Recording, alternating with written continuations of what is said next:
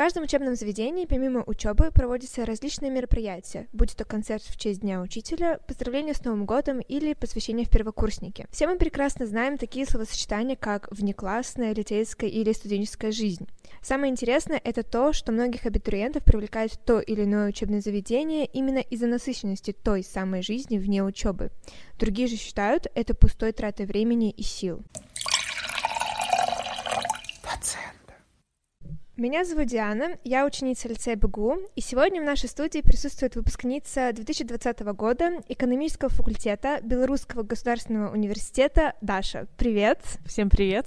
В сегодняшнем выпуске Даша поделится с нами своими хорошими и плохими воспоминаниями о студенческой жизни БГУ. Мы вместе обсудим и сравним студенческое самоуправление в ВУЗе и в лицее. Попробуем определить те самые внутренние мотивы, которые побуждают меня и побуждали тебя вкладывать наше время, силы и другие ресурсы. И в заключении Даша расскажет нам, как активное участие в студенческой жизни повлияло на ее после университетскую жизнь. Даша, расскажи, пожалуйста, о мероприятиях БГУ, какие тебе больше всего запомнились и какие не очень понравились, и вообще поделись своим опытом и впечатлениями. Ой, очень классный вопрос, потому что за всю студенческую жизнь их э, накопилось очень много. Каждое мероприятие, которое организовывалось, оно имело какую-то за собой цель, и какие-то задачи, которые ставились перед организаторами. И мне удавалось побывать как в роли и наблюдателя, в роли участника, и в роли организатора разного рода мероприятий. Когда ты спросила про то, что какие мне запомнились мероприятия, я сразу подумала о тех мероприятиях, где я играла роль организатора, потому что все-таки быть э, внутри, понимать, как это все происходит изнутри, и потом получать фидбэк, это намного прикольнее, намного интереснее, чем просто наблюдать со стороны, там, участвовать в активностях, участвовать в движухе, просто быть частью этого. Вот, поэтому я бы сказала мероприятия, которые мы организовывали для факультета, на день рождения факультета, на КВН, который потом перерастал в капустник э, общеуниверситетский, э, также мистер мисс, который чередуется каждый год, то есть в один год мисс, в следующий год мистер. Наверное, да, такие самые значимые, это вот эти мероприятия, где я была в роли организатора. А вот вообще это трудно стать организатором мероприятий в БГУ? Ну, вообще система работает таким образом. Ты приходишь, зеленый э, первокурсник в университет, и видишь, что тут какая-то движуха есть. И потом начинаешь э, интересоваться этой движухой, почему ты этим увлекаешься, вот. И затем ты становишься частью просто под наблюдателем старшекурсников. Потом, когда старшекурсники выпускаются, они передают свои полномочия тебе. И вот в процессе того, как ты э, обучаешься тому, как это должно быть, ты получаешь какие-то навыки и можешь э, затем быть организатором общеуниверситетских мероприятий.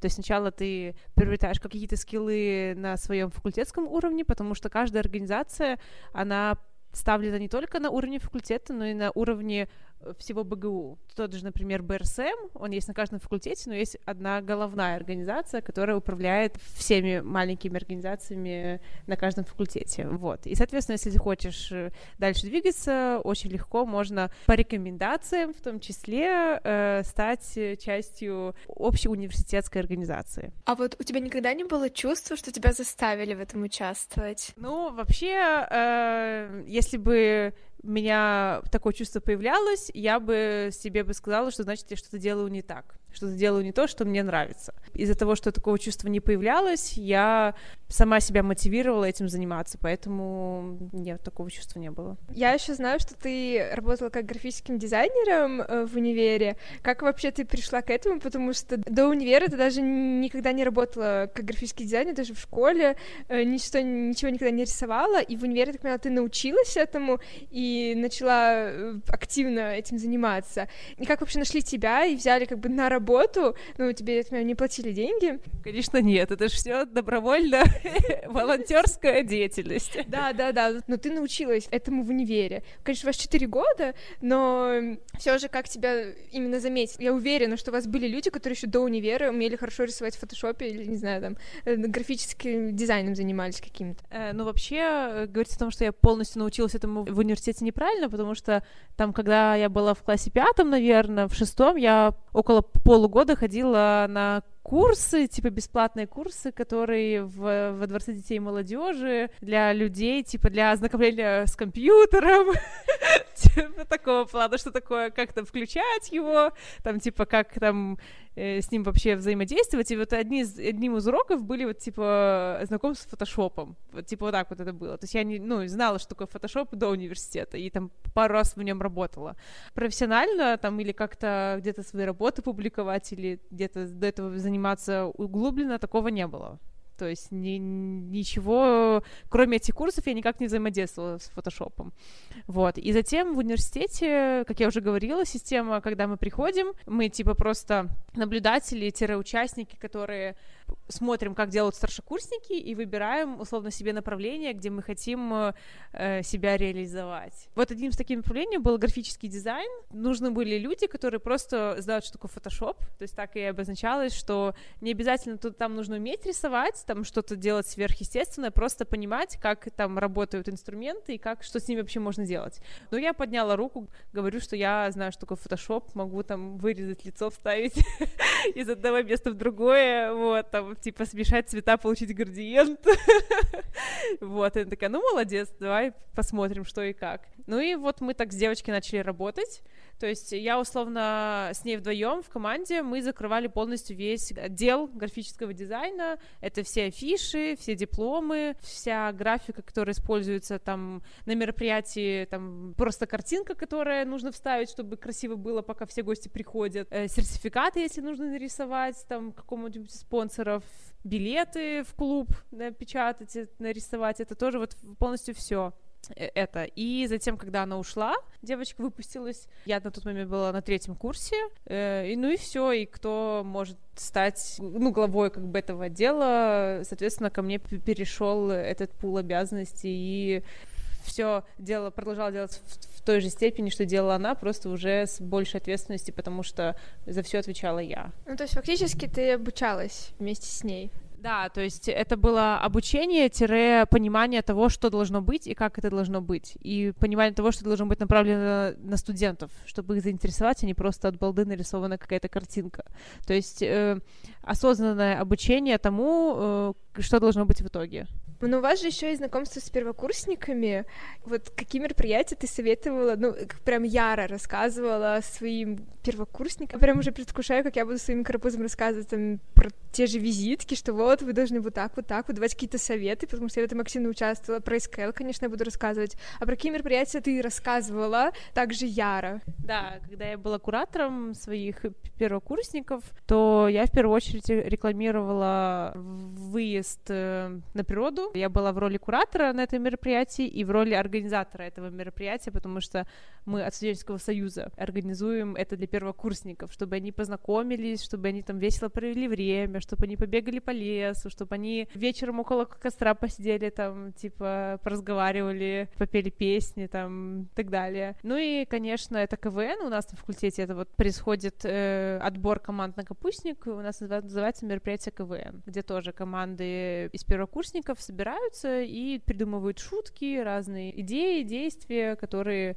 можно потом собрать в э, одно большое представление команды от э, группы. Лично у меня есть одно лицейское мероприятие, которое мне не очень понравилось. Оно было для меня очень странным, и это было для меня очень удивительно, потому что э, уровень лицейских мероприятий, я об этом уровне слышно очень-очень долго, давно, и этот уровень обычно хороший. Вот. А есть ли в БГУ какие-то такие мероприятия, которых, ну, не знаю, не то чтобы стыдно вспоминать, но просто чувствовала себя как-то не очень, показалось очень странным и непонятным для тебя я бы отнесла мероприятия к такому роду, которые должны проводиться. То есть не проводятся, потому что хотят этого студента сами. Вот мы хотим провести тур тропу для первокурсников, мы заряжены этим, мы это проводим. А есть мероприятия, такой род мероприятий, которые проводятся, потому что сказала администрация. Конечно, вот за такие мероприятия ты делаешь просто. Вот просто, чтобы сделать, от тебя отвязались. Не сделать ты их не можешь, потому что потом администрация тебе это припомнит. Это, ну, наверное, мероприятия такие прирученные к там, Дню СПИДа, например, там, когда нужно что-то, типа, какие-то наклеить наклейки, раздать какие-то брошюрки, там, типа, еще что-то, какую-то коробку сделать для писем. Я не говорю, что это плохое мероприятие, оно не должно проводиться, просто я считаю, что должны быть э, какие-то организации отдельно, которые проводят такого рода мероприятия, а не так, что заставлять, раз вы делаете это, ну, сделайте и это. То есть как-то нужно разграничивать, чтобы у людей была мотивация проводить такие мероприятия, соответственно, и качество этих мероприятий будет намного выше. Давай перейдем к теме мотивации, точнее, нашей мотивации, почему мы в этом во всем участвуем. И я встречала много людей в лице, которые не замотивированы, не заинтересованы мероприятиями. Ты, я так понимаю, тоже. Ну, то есть это пассивные люди, они всегда были и везде будут. И лично какие же мои мотивы? Я просто хочу взять от лицейской жизни все. Вот то, что ты говорила. Я понимаю прекрасно, что эти два года, наверное, самые ценные два года, которые у меня будут в жизни. Поэтому хочу попробовать себя, испытать себя э, в разных э, сферах и посмотреть, на что я вообще в принципе способна, потому что у меня очень такое приятное чувство удовольствия накрывает, когда я вот, допустим, э, логотип какой-то красивый делаю, такая, о, да, порох еще есть. На самом деле я сама тебя иногда в шоке, что я могу вот это, вот это и вот это сделать, и что, особенно когда мне это получается, когда мне люди говорят, вау, Тяна, молодец, это круто, это на самом деле максимально приятно. Что же тебя мотивировало Какая вообще у вас там атмосфера в вашем студенческом союзе, э, что вы там приходите все такие э, серые, синие в класс, так, нам нужно сделать мероприятие на день спида, давайте, нужно какие-то э, наклейки, там, Даша, сделай это, или как у вас там все вообще происходило? Ну вот про мотивы. Это лучший период жизни, когда что-то менять и пробовать то, что ты не пробовал до этого. Это, наверное, один из мотивов. Еще бы я отнесла мотив э, такой, что когда приходишь в университет, у тебя новое все, абсолютно новое э, место, люди, занятия. Ты такого никогда не делал, но об этом много раз слышал, что люди учатся в университете, оказывается. В какой-то момент, когда ты приходишь в университет, тебе это интересно все. Тебе интересны новые преподаватели, новые э, занятия, интересно, как это будет происходить, чему будет обучать. Ну, ты при этом ты еще э, интересуешься вот этой студенческой жизнью. Э, но, наверное, не так сильно, потому что тебе нужно тратить свое внимание, свои ресурсы на все. То есть и там, и здесь, и тут успеть, еще и дома что-нибудь. И, то есть и очень много вот как ты рассеиваешь свое внимание. Потом в какой-то момент ты понимаешь, что э, пара это скучно. Ты понимаешь, уже можешь оценить, э, насколько тебе принесет это пользу, потому что уже преподаватели начинают показывать, кто они есть на самом деле, как они себя ведут на парах, что им надо, что нужно сделать для того, чтобы сдать сессию и так далее. Когда ты вот приходишь к этому пониманию, что, так, слушайте, оказывается, в университете можно не только учиться, ты э, идешь вот как раз вот к этим вне учебным э, мероприятиям, чтобы себя как-то реализовать. Потому что на парах это не совсем получается. У меня же буквально недавно было то самое чувство какого-то возбуждения от э, разнообразия мероприятий, буквально сколько, 6-5 месяцев назад. Именно в первой четверти я ходила вот на абсолютно каждое мероприятие, которое объявлялось в лицее. Ну, не то чтобы мероприятие, там дебатный клуб был, я вот тоже помню, сходила. Потом началось ДО, и я на дуо очень как-то очень много думала, и я поняла, что это очень сильно выматывает, особенно после визита. И я поняла, что для того, чтобы не тратить эту мотивацию и заинтересованность, я должна очень осторожно подходить ко всем мероприятиям, в том плане мне не должно стоять цели во всем поучаствовать, чтобы взять все из лицейской жизни. У меня появилась цель, то есть в январе, когда мы вышли там из ДО, когда начались более-менее мероприятия какие-то, у меня стояла цель в голове, что я просто хочу попробовать себя в чем-то новом. Если я уже была на сцене, там, не знаю, в как на визитках там танцевала э, банально, то я не пойду больше танцевать, потому что я уже это делала. То же самое я уже снимала, допустим, на SKL видео, монтировала его. Я такая, хорошо, это я умею делать, классно умею делать, там запомнила у себя, может быть, в будущем буду развивать, там превращу в какой-то свой дополнительный заработок. И по, именно поэтому я не участвую в Лиге знаний. И я поняла, что у меня нет времени, потому что у меня, во-первых, таценда, э, у меня, во-вторых, там, не знаю, свои какие-то личные классные хобби, занятия, и тем более я уже занималась видео, ну, поняла, научилась, тоже, то же самое, научилась это делать, поэтому я не участвую в этом мероприятии. Это очень, на самом деле, классный урок, который мне преподнес лицей, чтобы выжить из себя все соки, нужно выбирать мероприятие и рваться, участвовать во всем, а потом ходить с кислым лицом на сцену, это не, не очень, и не очень для тебя, и для зрителя в том числе. Э, да, я с тобой полностью согласна, что э, можно, у нас тоже на факультете было очень много организаций, ну как много, пять организаций, которые популярны во всем БГУ. Ну, каждая условно направлена на свою деятельность. Я как бы стала частью организации, которую я считаю самая лучшая, студенческий союз. Вот, и, э, соответственно, да, сфокусировалась только на мероприятии, которые организует э, этот, э, эта организация, потому что, ну, другие организации делают что-то свое, и тоже там некоторое развлекательное, некоторое образовательное, но они делают это по-другому. Соответственно, тем, кому ближе их подача, то те присоединяются к, к другим организациям. А давай вернемся к твоему опыту в роли графического дизайнера. Как тебе это в будущем помогло? Сейчас ты работаешь как графический дизайнер, не знаю, на фрилансе, рисуешь открытки, или, может быть, у тебя какие-то другие навыки пригодились в твоей сегодняшней работе? Я не работаю ни как не графический дизайнер, ни как фрилансер, ни как э, человек, связанный с как-то вообще с графикой именно деятельность непосредственно связанная вот с дизайном, она осталась в университете. Но э, были приобретены другие навыки, которые никак не связаны непосредственно с профессиональной деятельностью, а такие, я бы сказала бы, soft skills, которые помогают э, э, мне сейчас. Ты сказала про soft skills. Uh, я не знаю, у меня сейчас в голове soft skills ассоциируется только с тимбилдингом и организацией собственного времени. А что еще ты можешь назвать, что сейчас ты активно используешь и вспоминаешь, что вот я этому научилась на экономфаке в БГУ?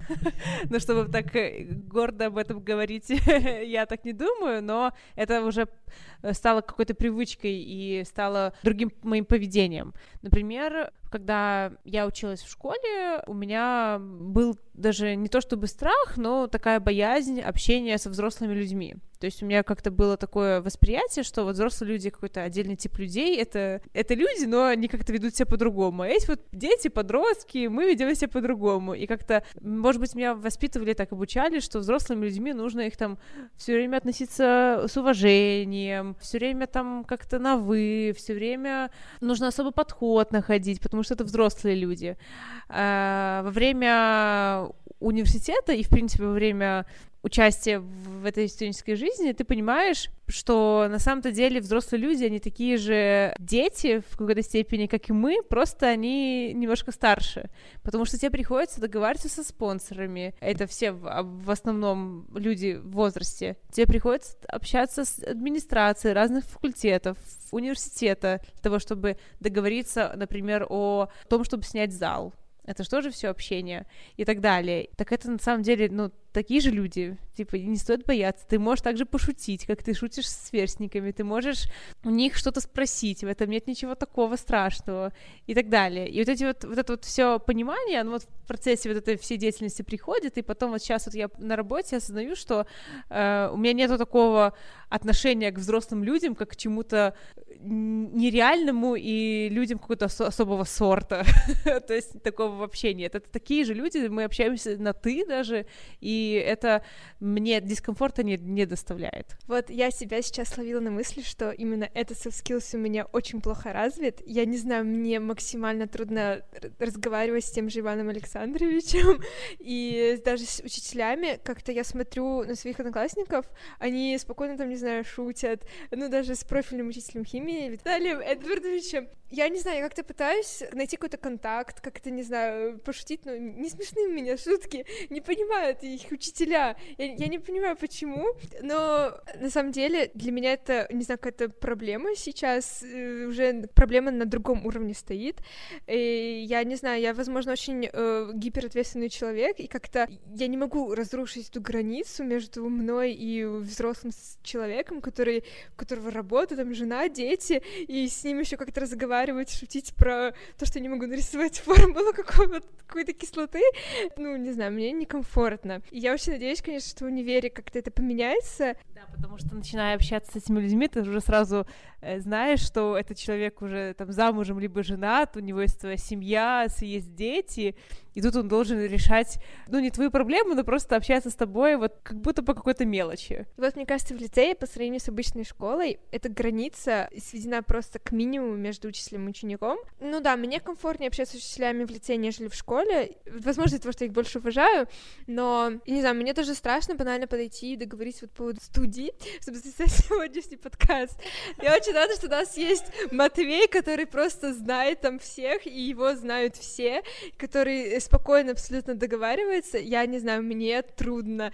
Я хочу вклиниться, сказать, что в моменты, когда у тебя нет другого выбора, ты идешь и договариваешься, и ты понимаешь, что, ну, вот тебе нужно подписать эту бумажку, но вот если не подпишешь, то все, мероприятия не будет. И вот в эти моменты ты вот эти все страхи откидываешь, уже в процессе разговора ты тоже находишься в какой-то вот абстракции, летаешь, где-то в голове у тебя, знаете, эта картинка, когда э, тебе задают вопрос, а у тебя в голове обезьяна барабан бьет, да, ты такой не понимаешь, что делать и как отвечать.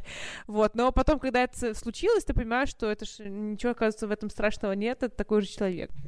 И в продолжении того, чтобы развить этот soft skill, э, я очень надеюсь, что я сейчас пом- помогу хоть кому-нибудь своим советом. Я хожу теперь с Матвеем и договариваюсь к Ивану Александровичу э, насчет аудитории, и я, я не участвую в разговоре, но я стою и слушаю, я смотрю на Матвея, смотрю на Ивана Александровича и смотрю, как вести правильно беседу. Матвей говорит, что спасибо, Диана, что со мной ходишь, э, потому что я же как бы тоже участвую, должна как-то принести свой вклад, что, мол, я потратил свое время, как и ты, то есть ты не один, это тоже как тимбилдинг работает, работает.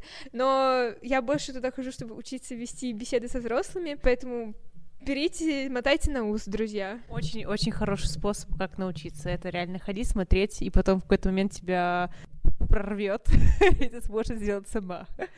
Может быть, еще какие-то soft skills ты можешь назвать, которые до сих пор используешь, которые тебе помогают? Да, я бы сказала про такой еще интересный момент. Эм, когда ты в школе, ты мало берешь ответственность за свои действия, потому что ты э, понимаешь, что у тебя есть всегда родители, которые придут в любой момент и помогут тебе разрулить любую ситуацию. Э, либо это учителя, которые тоже зачастую просто не дают тебе делать то, что ты хочешь, и решают в большинстве случаев за тебя. То есть ты просто как бы живешь в каких-то созданных условиях, где ты не можешь брать ответственность за свои действия. Ну, то есть я не говорю про такую ответственность, там, скушать чипсы сегодня, там, с луком или там, с икрой, нет, это не, не такая большая ответственность. Типа это, ну, не, не про такой маленький выбор, это вот про э, управление как бы своей жизнью, я бы сказала бы так, и последствия, которые это, от этого будет. А в университете у тебя намного больше э, возможностей, и ты свободен делать то, что ты хочешь. И, соответственно, последствия, которые ты будешь получать от своих действий, будут зависеть от того, что ты сам выберешь, а не то, что там кто тебе навяжет. Это все к тому было, что э, когда ты участвуешь в каком-то мероприятии, мероприятии, что ты организовываешь, ты неосознанно делаешь выбор, выбор в пользу этого мероприятия. Возможно, это оказывает негативное влияние на какие-то другие свои твои сферы жизни, например, э, учеба.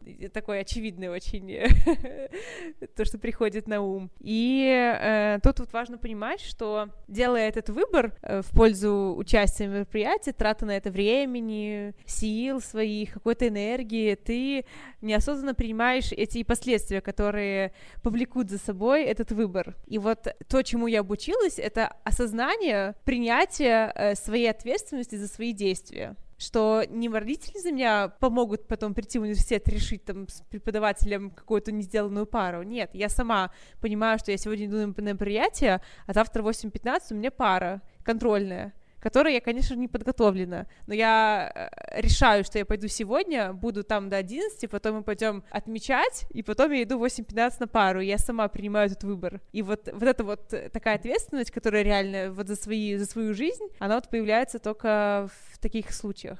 На самом деле, да, я полностью согласна. Чувство ответственности — это очень важное качество любого человека. Каждый человек должен понимать ответственность за свои действия, мысли, слова и принимать последствия. И очень, кстати, полезно анализировать себя через э, рассказы, через беседу, диалог другого человека, через слова другого человека и примерять на себя эм, его ситуацию. Поэтому сейчас даже из нашей беседы я извлекла очень много полезной информации и уроков, и пунктиков отметила себя в голове, которые я должна в себе улучшить э, и обратить на некоторые вещи внимание в будущем. Спасибо тебе большое, Даша, за прекрасную, просто очаровательную беседу. Я очень надеюсь, что тебе понравилась моя компания.